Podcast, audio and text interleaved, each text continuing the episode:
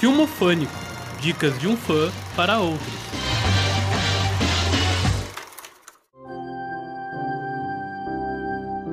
E no Filmofânico dessa semana, o filme é A Bela e a Fera, mais um remake feito pela Disney, só que agora em live action.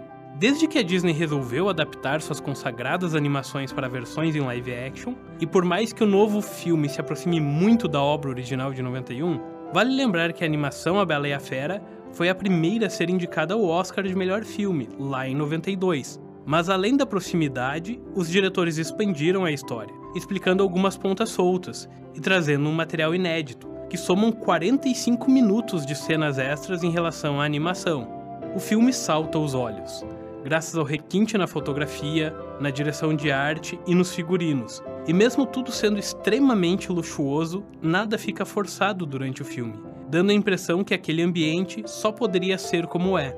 E ainda falando em figurino, o famoso vestido amarelo que a Bela usa na clássica cena de baile, onde dança com a fera, é uma legítima obra de arte. Foram usados 55 metros de organza de seda, 2.160 cristais Swarovski dourados, 915 metros de fio para a costura e levou 12 mil horas para ser feito. E jovens, 12 mil horas são 500 dias trabalhando 24 horas por dia. Agora o tio pergunta para vocês: tirando a fera e os objetos animados, que eu acredito todos já sabem se tratar de computação gráfica, vocês foram capazes de perceber o que era cenário real e o que era a computação gráfica? Para vocês terem uma ideia, foi construído no set toda a vila onde a Bela mora com seu pai, e as cenas no castelo também são todas reais. Foi usado um mínimo de chroma key, que para os que ainda não sabem, é aquele fundo verde que facilita a inserção de efeitos digitais.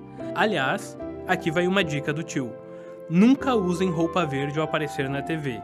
Que quem está acompanhando pelo YouTube pode observar o que acontece quando você não segue essa dica. Mas tirando isso, A Bela e a Fera continua sendo A Bela e a Fera.